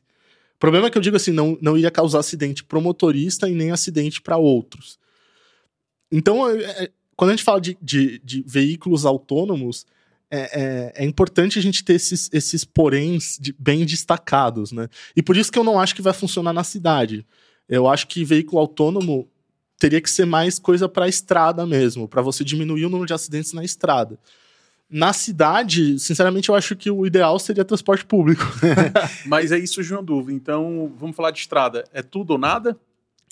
Eu acho que você ter caminhões autônomos, acho que já reduziria muito o número de acidentes. Porque grande parte dos acidentes que a gente vê hoje nas estradas estão sempre envolvendo algum tipo de caminhão numa manobra Tombamento, É, né? tombamento ou que- tentando quebrar vento. É, então, acho que isso vai reduzir já bastante o número de acidentes que envolvem, envolvem caminhões. É, e ou ônibus, por exemplo, que aí você tem uma tragédia muito maior. Né? Acho que os acidentes de carro vão continuar existindo, porque a gente vai ter a pessoa. Mas ao mesmo tempo que você consegue, de certa forma, embutir certa inteligência no carro, e a gente já tem carro que faz isso, que diminui a velocidade automaticamente ou, ou faz qualquer tipo de manobra para proteger as pessoas, é, acho que isso vai, vai reduzir mais o número de, é, de acidentes. Mas eu não acho que. Eu acho que as pessoas gostam de dirigir. É uma coisa que eu não entendo, porque eu não gosto de dirigir, mas as pessoas de maneira geral gostam. Vira tipo um. um É, lazer, então, né? então Depois vai ter não- bicicleta autônoma aí pra poder. E Eu não, eu não sei vocês, mas eu não, eu não acredito nessa história de que ah, ninguém vai mais comprar carro. Não, as pessoas gostam de, de dirigir. eu, eu penso que é igual aquela história que, tipo, ah, não vai ter mais cinema, acho que vai ter os dois. Que Não, né? É, Ahn, Durão, vamos falar então aí, já falou de Big Data, já falou de IoT, já falou de 5G. Vamos falar então do assunto aí que você está atuando nos últimos meses, ou até anos, não sei, que é a parte aí de, de biotecnologia, né? Acho, acho que você até brilha os olhos aí quando você está É. falando desse assunto. Vamos falar um pouquinho disso aí, então. Como que Legal. você caiu nessa área? aham. É, E conta aí o que- como foi tua evolução dentro dessa área, assim, que te. E o que, é que foi que te captou a atenção aí? Eu acho que até é importante dar um panorama do que é a bioinformática, a Aham. biotecnologia. É biotecnologia ou bioinformática? É, É, um, é um pouco dos dois. Na verdade, eu não trabalho tanto com bioinformática, embora eu esteja em um laboratório de bioinformática. Mas eu tô, eu tô envolvido no meio ali também. Ah, eu, eu acho que assim, o que me levou Bom, minha família inteira é de biológicas. Eu, eu fui a ovelha negra, assim, que foi pro lado de, de exatas e, e pro lado de tecnologia. Mas eu. é, na- meu- eu era muito próximo do meu avô, então essa é importante essa história, porque está relacionado com várias coisas na minha vida. Por exemplo, eu quis trabalhar com animação, porque não sei se vocês conhecem a história do Up. Mas- do, do, do velhinho, né? É, é, do velhinho das casas. Então eu, eu, eu olhava para aquele filme e imaginava meu avô, então por isso que eu, eu decidi, eu, eu- por isso que eu me apaixonei pela Pixar. Contém spoilers. É, é verdade, desculpa. É, mas eu, eu acho que assim, eu, eu caí na, na, na biotecnologia mais como uma forma de. Eu, eu, eu não sei vocês, assim, mas eu, eu, é, eu tendo me formado numa faculdade pública, eu sinto muito essa necessidade de, de alguma forma, devolver para as pessoas o investimento. Então, até acho que a própria decisão pela carreira acadêmica foi um pouco relacionado a isso, né? De como eu poderia, de alguma forma, devolver para a sociedade, é, em forma de pesquisa, aquilo que, que foi investido em mim. E a- a- especificamente a biotecnologia foi uma forma de unir o que eu gosto, o que eu sei fazer, com algo que poderia trazer uma, uma vantagem muito mais clara para as pessoas. Porque não é que tecnologia industrial não traga vantagem para as pessoas. É, traz, mas eu acho que essa vantagem é muito mais secundária, porque é, até vai, vai parecer meio estranho é, essa sensação minha, mas eu tinha um pouco a sensação dentro do trabalho de indústria, é, quase como se eu tivesse é, gerando dinheiro para o capital, sabe? Quase como se eu tivesse dentro do sistema gerando mais dinheiro para quem é detentor do sistema. E eu não estava de fato ajudando as pessoas, que é o que eu quero fazer, é o que eu gosto de fazer. E, e- e daí a gente acabou indo, né? e quando eu digo a gente, é eu, eu e os meus, os meus sócios, né? A gente acabou é, indo mais para essa parte de é, negócios mais voltados para a saúde, como a gente pode transformar a saúde. Mas isso foi muito mais a, o poder de convencimento do Durão ou foi muito mais é, uma, uma coisa que foi acontecendo com todo mundo, assim? Acho que é uma coisa. Acho que tem um pouco dos dois, assim, né? Acho que tem um pouco é, dessa conversa. E, e tem um pouco também de. Ah, as oportunidades foram aparecendo e a Entendi. gente foi a- agarrando essas oportunidades, né? É, e, e eu me envolvi num. A gente se envolveu num projeto junto com o laboratório do professor Helder, é, lá da farmácia. Atualmente ele, ele foi para o Einstein, mas é, originalmente ele, é- ele tem um laboratório na farmácia. É, Isso na USP. na USP, isso, isso. Que é um laboratório é, de bioinformática. Então, o laboratório dele é um laboratório que faz processamento genético. Então, basicamente, a ideia do laboratório dele é como usar a computação para processar genes é, e, e chegar a, a possíveis causadores de doença ou possíveis Quase o expressões. professor Albieri lá do clone, né? Sim. é, é- é quase isso. o É- grande noveleiro, cara. Eu sou Isso também. É, isso é uma história à parte, eu, eu cara. assisto novela, eu também gosto de novela. Eu aprendi com, com a minha avó e com a minha mãe a assistir novela. Assisto, aliás, Império, tá, tá. Mas é, é, quase, é quase isso. Então, por exemplo, eles têm uns projetos super legais de avaliação é, de expressão é, genômica com a vacina do ebola. Então, quer dizer, como que a vacina do ebola causa reação no corpo humano e co- como que isso vai variando ao longo do tempo. Que é uma pesquisa super interessante. Então, o próprio mapeamento genético do, do, do Covid, né, do, do, do SARS-CoV-2 e, e das suas variantes é feito usando um processo de, de bioinformática, né? De você comparar os genes e ver como que está mapeado aquele vírus, aquele material genético. É, e dentro desse laboratório, o, o professor Helder estava com algumas ideias de ter algumas soluções que não fossem tanto voltadas para processamento genético, mas fossem voltadas para o uso de, de tecnologia é, mais, é claro, relacionadas a sistemas biológicos e, e especialmente visualização de dados. E a gente entrou num, num projeto junto com ele, e, e até financiado, um projeto financiado pelo Ministério da Saúde, de digitalização de carteiras de vacinação. Então, vou aproveitar esse momento para fazer um pequeno jabá, mas quem puder, doe a sua carteira de vacinação. É, o site é levac.org, com dois Cs. Anota aí, pessoal. Repete aí, Durão. Levac.org. Então, Maravilha. L-E-V-A-C-C.org. Saindo daqui eu já vou fazer a doação da minha. É, do, dois. Vou até pedir pra minha mãe, mãe, separa meu, meu cartão de vacinação aí, que tem, que tem uma história que minha mãe, claro, Sim. né, cara? Eu sou desse tamanho, mas ainda sou jovem, né? É, então, esse- essa é uma mas- questão. Eu perdi a minha. Eu perdi. Mas eu vou, eu vou, eu vou com certeza contribuir Legal. lá. Legal. Porque é, é, justamente a ideia desse projeto é para que a gente não tenha mais o risco, não corra mais o risco de perder os nossos dados. É, e esses dados vão estar integrados ao Sistema Nacional, Plano Nacional de Imunização. Por quê? Porque aí, quando ocorre um surto de febre amarela, é, eu consigo ver qual é a cobertura vacinal e consigo falar: não, vamos focar nossas vacinações, nossas vacinas em determinada região. Que é algo que parece simples, né? Deveria ser um- um- uma tomada de decisão simples, né? Do tipo, ah, vamos, invest... vamos dar mais vacina para essa região que tem mais gente e mais gente de risco. Hoje né? não tem na- nada de informação disso no, no Ministério? Ou existe alguma coisa do tipo, olha, em São Paulo, vamos dizer que o Emílio Ribas vacinou, vamos dizer, 30 mil pessoas no último mês. A- a gente tem a informação atual de, de quantidades de vacinas que foram enviadas pelo Plano Nacional de Imunização, é, mas a gente não tem a quantidade de quantas vacinas que efetivamente foram aplicadas e, mais do que isso, a distribuição geográfica dessa aplicação. Então, quer dizer, o- o- lá no Plano Nacional de Imunização, eles sabem que é, 50 mil vacinas foram enviadas para o Emílio, Emílio Ribas e sabem que é, é, supostamente essas 50 mil vacinas foram aplicadas, mas não sabem em quem, não sabem como. Então não tem distribuição de, eta- de faixa etária, não tem distribuição de Não tem nada. dados, né? É, não tem dado nenhum. Aí me tirou uma dúvida. É, eu entrei no aplicativo, acho que é o É, é Saúde. Aham. E lá, pelo menos para o coronavírus, para a vacina do Covid, Aparece, né? aparece lá. É, né? as vacinas mais novas tem. Mas a- a- a- o, o negócio desse projeto é justamente as vacinas da gente que na nossa época não tinha quando a gente tomou. Então é você pegar, uma- tirar uma foto da sua carteira e a gente usa algoritmos de processamento de imagem para contar essas vacinas e para mandar para o ministério. Ó, o, o João é, tomou cinco doses de, de vacina de pólio, tomou uma dose de febre amarela, tomou uma dose de hepatite B e assim por diante. Ô, Durão, vocês estão fazendo alguma coisa com aqueles recaptcha? Tipo assim, você manda aquela fotinha, que vacina esse cara tomou? Aí tem lá, leia a mensagem aqui, não, esse aqui é... A gente queria fazer isso, mas é, não ia dar certo porque a gente.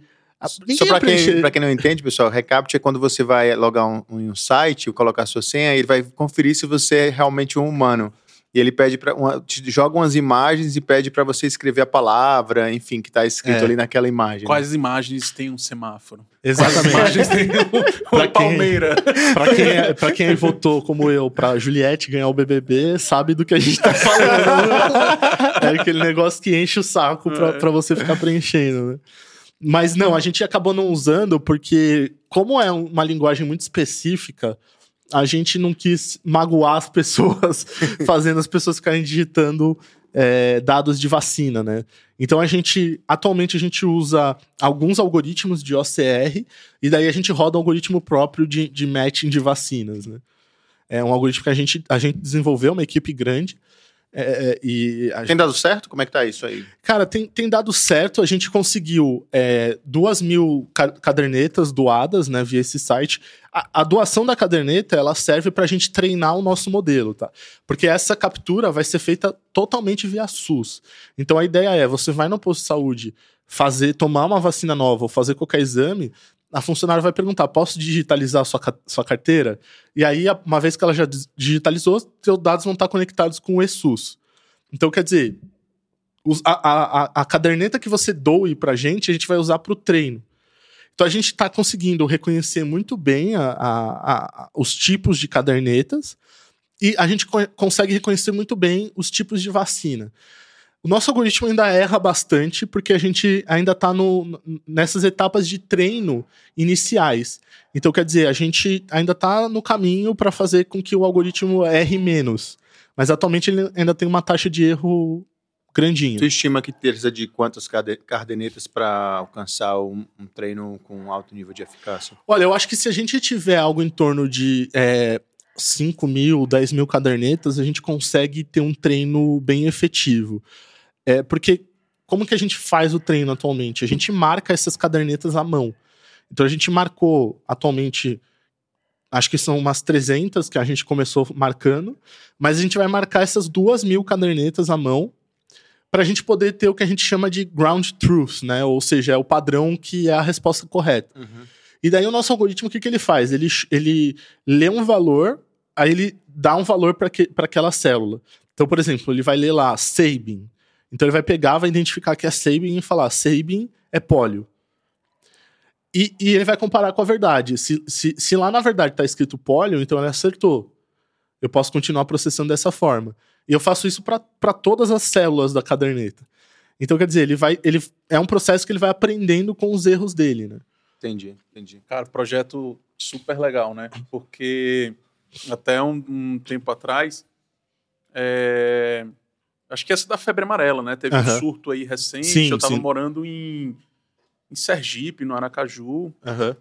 E, cara, eu precisava fazer algumas viagens. Aí a empresa que eu trabalhava tava receosa de saber, tipo, cara, você tomou essa vacina já? Quando você tomou? Uhum. Aí eu fiquei, caramba, eu, eu tomei essa vacina porque eu fiz uma viagem internacional e era necessário, mas cadê teu cartão? Cadê Sim. a comprovação? E se isso já tivesse digitalizado, é, é, é, em meio digital, que eu acho que, é, que facilita a vida de todo mundo, Sim. e até o controle do próprio governo. É tipo, isso. Aquele cara morava aqui, mas hoje ele mora lá, Aham. então, tipo assim, é, ele tá com um novo endereço e isso, isso ajuda bastante, né? Cara, foi a saga da minha mãe para procurar o meu cartão de vacinação de não sei quanto tempo atrás, que ela tinha ainda, achou, Aham. e aí, tipo assim, eu comprovei, eu não preciso tomar porque eu já tô. Sim. Já tô imu- imunizado. Tem vacina que o tempo que você tem que fazer uma dose de reforço é muito maior, né? Por exemplo, a hepatite B, se não me falha a memória, é uma, depois de um mês outra, e depois de seis meses outra. Até onde eu sei quando eu tomei era assim. Foi exatamente isso, eu tomei Aham. essa recente. Tétano, acho que eram 10 anos, não sei se, a- se continua desse É mesmo 10 formato. anos, é 10 Não anos. sei se continua nesse mesmo formato. Então, tétano é a vacina que você toma hoje, pô, eu lá lembro depois quando foi a última vez que eu tomei a vacina É. do tétano. Você não. Pô, muita coisa aconteceu nesses últimos 10 anos. Então você não. Sim, tem várias vacinas que, na verdade, a gente precisa tomar o reforço e não sabe, né? Então, por exemplo, a tríplice precisa tomar reforço a cada 10 anos. Mas são, são informações que a Precisa? gente acaba. é, pre- precisa, precisa. Vou ter que tomar uma dessa aí. É, então. então, a gente acaba não, não sabendo dessas informações, e a ideia, e aí eu já tô viajando com o negócio que, na verdade, aí já, já é uma, uma questão do Ministério da Saúde, mas se eu tivesse relacionado diretamente ao Ministério, o ideal seria que a pessoa recebesse uma noti- notificação falando, ó, você tem que tomar a vacina. Sim. Porque a vacina é economia pro governo, né? Em última instância, você investe em vacina para não investir em hospital. Né? Sim, sim. Então, Perfeito, essa, essa é a perfeito. ideia, né? E aí, Durão, Manutenção preventiva, né? Exatamente. Da sociedade. E aí, Durão, então hoje tu tá atuando com, com, com essa parte, né, de, de aprendizagem aí. Tu tem outras atuações nesse laboratório ou, ou como é que é tu, como é que é tua atuação lá? É, lá eu acabo ficando mais responsável dentro do laboratório por esses projetos de, de visualização de dados, né? É, então toda essa parte que mexe mais com imagens e com processamento de imagens eu acabo estando envolvido.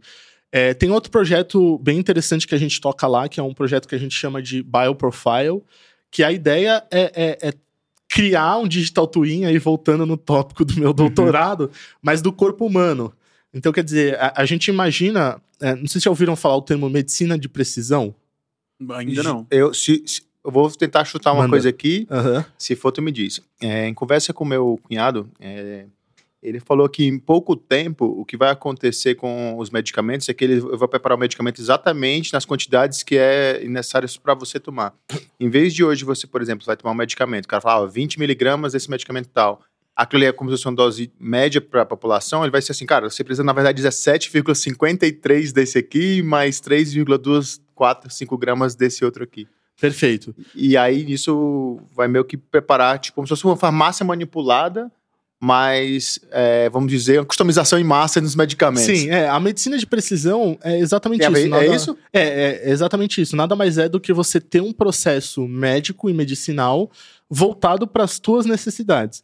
Então a gente usa é, os teus dados genéticos e, os teus dados de é, exames para poder pensar num tratamento específico para você. Então, você citou o caso do- do- da medicação, e esse é um, é um exemplo de, de tratamento, né? Então, você pode com medicina de precisão, cruzar os teus dados genéticos, e hoje em dia já existem bases que fazem isso. Basicamente, o trabalho é só deixar isso pronto para os médicos, mas já existem bases que você consegue saber que a novalgina ela age de uma forma para quem tem um gene expresso de determinada forma. E para outras pessoas que não têm esse gene, ela age de uma forma tóxica, tóxica, por exemplo. Então, tem pessoas que podem tomar 100 gramas de Novalgina e não acontecer nada, e tem pessoas que podem tomar 500 miligramas e passar mal. Então, a ideia da medicina de precisão é você cruzar essas informações e falar: ó, pro João, não adianta você dar Novalgina porque ele passa mal com Novalgina porque ele tem esse gene específico. Mas é, pro Luiz dá para você fazer isso. Você pode indicar essa Novalgina e mais do que isso você pode dar uma dose maior, porque o corpo dele é, metaboliza mais rápido a Novalgina, então você dar uma grama não faz sentido. Então, quer dizer, tem, tem hoje em dia esses estudos e a ideia disso é como mostrar para o médico. Além disso, o projeto que a gente está trabalhando, ele não é só de você é, falar o prognóstico do ponto de vista genético e cruzar essas informações, mas também do ponto de vista é, de imagens e, e, e, de prognósticos usando inteligência artificial. É, então, por exemplo, a gente poderia recriar o, o, o cérebro de, de um paciente é, que, a partir de imagens, né, de imagem de ressonância magnética e, e é, outros, outros exames, recriar o cérebro específico dessa pessoa e entender qual que é a, a, a extensão de uma lesão, por exemplo. Então, imagina uma pessoa que tem é, mal de Alzheimer, que tem uma lesão específica numa região do cérebro. A gente conseguiria, a partir disso, recriar o cérebro dele no laboratório é, quer dizer, digitalmente, então você vai lá no médico, o médico vê que é você, entra lá com um código seu e projeta o teu cérebro, e, e ele pode te explicar como que a tua lesão está afetando especificamente determinadas regiões do teu cérebro, e isso abre é, um espaço gigantesco para as pessoas, para os pesquisadores específicos dessa área, é, analisarem o que, que de fato está acontecendo. Então, vamos pegar um caso específico de esclerose múltipla. A gente sabe na esclerose que o que acontece é que você tem um defeito de fabricação no, no, nos seus linfócitos B e eles vão lá e comem a bainha de mielina da, da, do teu neurônio. Então, quer dizer, o neurônio, toda essa parte de, de conexão entre um neurônio e outro, que é onde a gente aprende lá no colégio que ocorre a sinapse. Uhum. O neurônio, é, é, esse, essa parte do neurônio de do comunicação. A, a, axônio, né? Isso, o axônio. Ele, ele é envolto por uma camada de gordura. É, e o que acontece no caso da esclerose é, é que os linfócitos eles comem essa camada de é, é, eles comem essa camada de gordura, ou seja, eles atacam e destroem. Então o sinal que é processado, ele é processado de maneira errada. E daí você pe vai perdendo os movimentos, porque o sinal do teu cérebro no movimento o braço, ele não chega com o sinal completo no, no teu braço. E qual que é a ideia disso? A gente criando esse, esse modelo digital, a gente poderia simular essas situações, então ver como que é, é uma pedida de informação do cérebro do, do paciente para o braço e tentar identificar qual que é o ponto que está dando problema. Então, por que que está falhando essa comunicação? Onde que estão esses neurônios comprometidos que, que causam essa falha? E, e, aí no intuito seria muito mais de tratar ou de, no caso, de evitar que a pessoa. É, pelo que eu estou entendendo, que é muito mais uhum. tipo de, de, A pessoa tem isso e aí você vai é, meio que dar. É, ajustar para que ela consiga é, os, voltar a ter os movimentos. Né? A, ideia, a ideia do projeto, na verdade, é a gente dar material disponível para os pesquisadores e para os médicos viajarem, né? Entendi. É, então, assim, se os médicos quiserem usar aquilo para pensar num, num, num tratamento para as lesões eles vão poder usar para ver especificamente para um paciente como que é, é afetado o movimento dele e a partir daí pensar, pô, será que a gente consegue, aí do ponto de vista de, de engenharia, pensar num cabo de fibra ótica, a gente consegue alterar algumas coisas no cabo para fazer com que o sinal chegue mais cheio, talvez a gente consiga fazer a mesma coisa com o corpo humano. A gente sabe Caramba. que a célula, o neurônio em si, ele não tem potencial de se regenerar.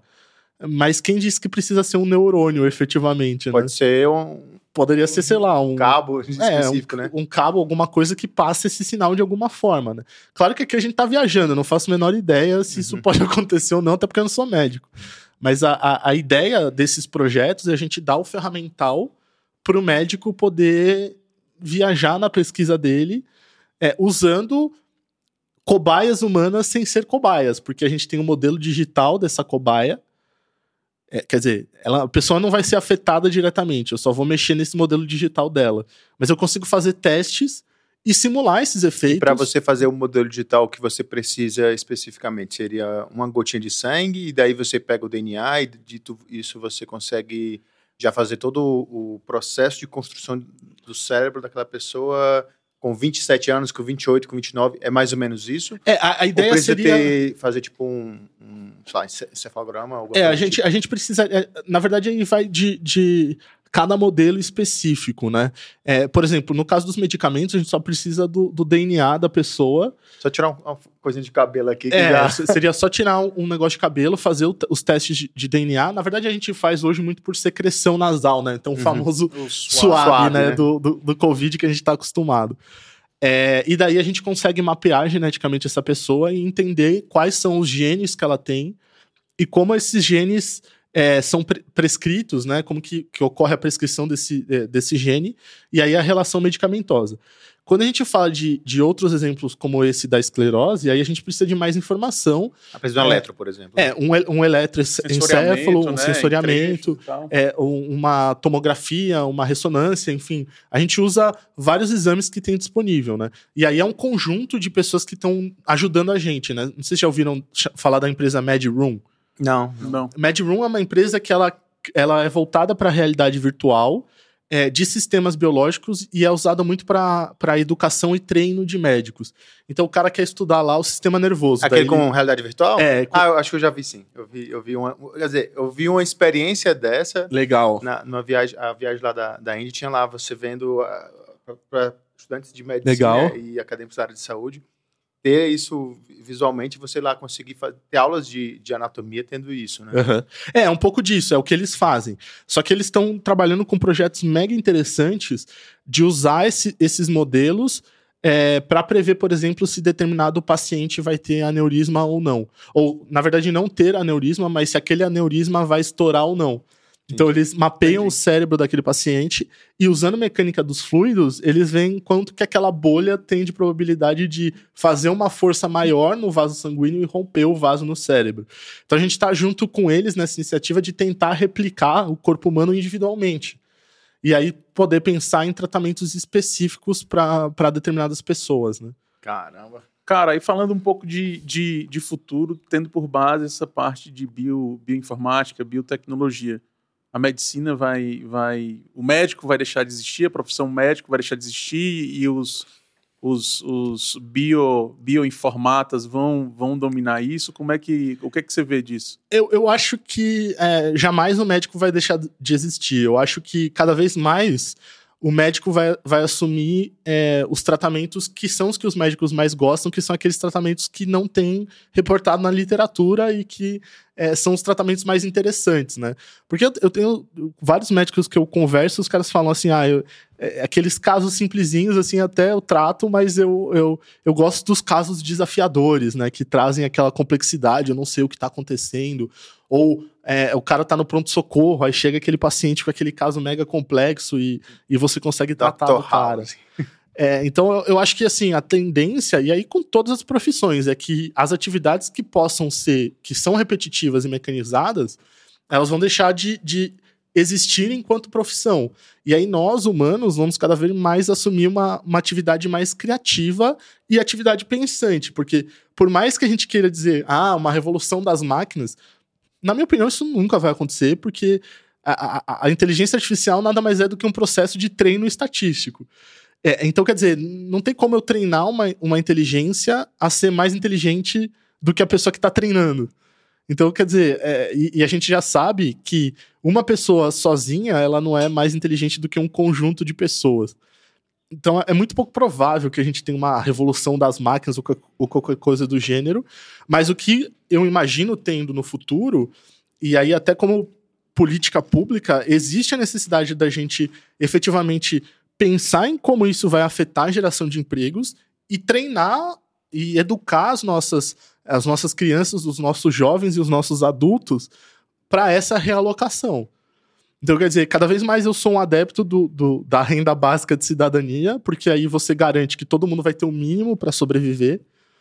E depois disso, você treina as pessoas, você consegue treinar as pessoas para assumirem tarefas com níveis cognitivos mais altos. Até porque, assim, é, eu tenho um profundo respeito por todos os trabalhadores e, e, e, e por todo mundo que fica é, fazendo essas atividades repetitivas. Mas do ponto de vista de qualidade de vida e qualidade de trabalho, não é saudável o cara ficar o dia inteiro apertando parafuso. Haja visto, o Chaplin já mostrou isso pra gente em tempos modernos, né?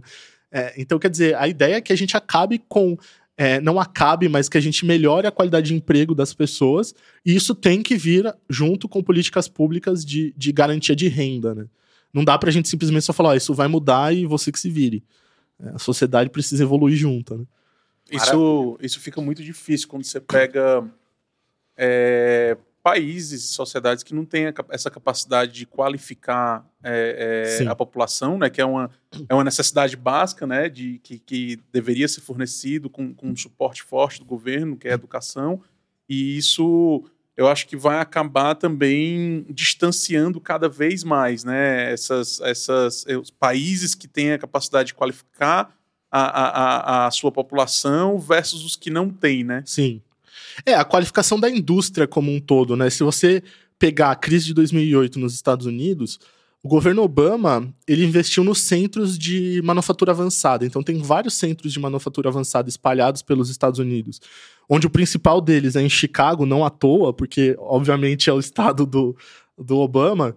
É, e nesses centros de tecnologia, a função desses centros é treinar os operários locais em tecnologias avançadas. Então você tem o operador, o, torneiro mecânico sendo treinado em torno CNC, em visualização digital e diversas outras coisas, porque a, todo esse plano foi voltado para quando a gente tiver uma recuperação econômica e voltar a ter crescimento industrial, a indústria vai estar automatizada e, consequentemente, os operários precisam estar preparados para isso. Então, sem esse plano, não adianta, a gente não, não vai sair da. Tem muito aqui no Brasil essa história de falar, a gente está na indústria 1.0, indústria 1.5. É, mas não adianta a gente pensar em indústria 4.0 se a gente não qualificar o trabalhador. E aí, em, em vista disso, tem, tem alguns, uh, algumas tu falou ideias... de um, ponto aí, Diga, manda que, é, que, que me chama muita atenção, que é o caso da, da construções de, de hidrelétricas. Aqui eu até outro, outro, outro episódio que a gente conversou sobre o caso de Belo Monte. E uma das opiniões de um, de um dos caras lá que fala, acho que é do, até do Carlos Novaes, ele fala assim, que em algumas situações, quando você vai fazer a construção, por exemplo, de uma hidrelétrica, e, e especificamente falando de Belo Monte, lá era uma cidade que não tinha é, tanta infraestrutura e você teve que trazer pessoas de outros lugares do, do país para você pegar e capacitar as pessoas para lá, então, começar a trabalhar com retroescravadeira, uhum. é, enfim, é, com, treinar, capacitar as pessoas. E do ponto de vista que, que, que acontece, que ele comenta é, poxa, você vai treinar várias pessoas para atuar aqui, que essa obra deve durar, sei lá, 10 anos, enfim, não, não sei exatamente é, estimar quanto tempo durou, mas mais, provavelmente 10 anos. E quando terminar essa obra? Esse cara que foi treinado para trabalhar com, com retroescavadeira, aquelas bobcat, enfim, esse cara vai trabalhar onde, né? E uhum. aí tu, tu tá trazendo um ponto aí que eu achei muito interessante, que é o, o caso do cara que tá lá em Chicago, né? Que era uma região altamente industrializada, Sim. né? Do, dos Estados Unidos. E, e esse cara, durante a crise, o cara estava sendo treinado para, ó, quando voltar, você está pensando provavelmente coisa de três, quatro anos depois, né? Sim. E, e no caso aqui do Brasil, então, tu, tu acredita que a gente tem que estar tá preparando a nossa mão de obra, as nossas, é, a população brasileira, não para a indústria 2.0 ou 3.0, mas já para 4.0. Eu, eu, eu, diria que a gente tem que preparar para talvez a próxima revolução que ainda vai estar por vir, a gente não faz a menor ideia. Porque, na verdade, a gente. A, a, os, a qualidade da indústria brasileira, ela, os, os operários são demais, assim, a qualidade dos produtos brasileiros são muito boas. Mas a gente não tem uma política industrial clara. É, e isso foi ainda mais prejudicado neste governo especificamente. Porque esse governo ele, ele fez questão de acabar com determinadas instituições industriais, como, por exemplo, a BDI, que era a Associação Brasileira de Indústrias, que garantia um processo industrial meio que em conjunto da nação, mas a gente não tem uma política industrial clara. E por isso que, na verdade, a gente, se a gente for parar para analisar o Brasil, a gente, a gente é um país de commodity. Então a gente, a gente não vende produto com valor agregado, a não ser avião É, e, e, a não ser a, a, a, indústria petroquímica, que a gente tem bastante envolvimento, mas de resto, a gente compra tudo. E não tem necessidade de comprar, a gente tem aqui a mão de obra necessária para produzir coisas com alta qualidade. É, então a gente precisa pensar no treinamento de pessoas pra, ainda para o que está por vir. Então a gente não adianta a gente ficar insistindo em treinamentos técnicos é, de profissões que daqui a 10 anos talvez não existam mais. Porque você não resolve o problema da, da, daquele estudante, daquela família. O cara vai conseguir, talvez ele consiga um emprego hoje, mas daqui a três anos ele vai estar desempregado de novo. Entendi. Então não, não tem uma política industrial, e aí até eu coloco é, que, mesmo em governos anteriores, acho que ainda era meio desestruturado isso, de pensar num desenvolvimento em conjunto da indústria é, e do Brasil como um todo. E isso parte do investimento tanto na educação e na educação técnica, quanto na, na pesquisa e desenvolvimento, né? Porque hoje em dia a gente tem, e isso para mim é, é uma situação que eu não consigo entender. É, o Brasil, teoricamente, tem a maior biodiversidade do mundo e, e, e, a ciência brasileira, especialmente na área da saúde, é reconhecida internacionalmente como uma das melhores.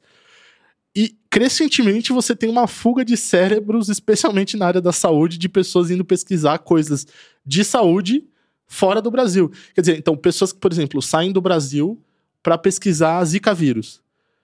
Não faz sentido. Tipo, aqui é o berço do Zika, sabe? A gente devia dar condição para as pessoas pesquisarem e fornecer tecnologia, e especificamente biotecnologia, é, em alto nível.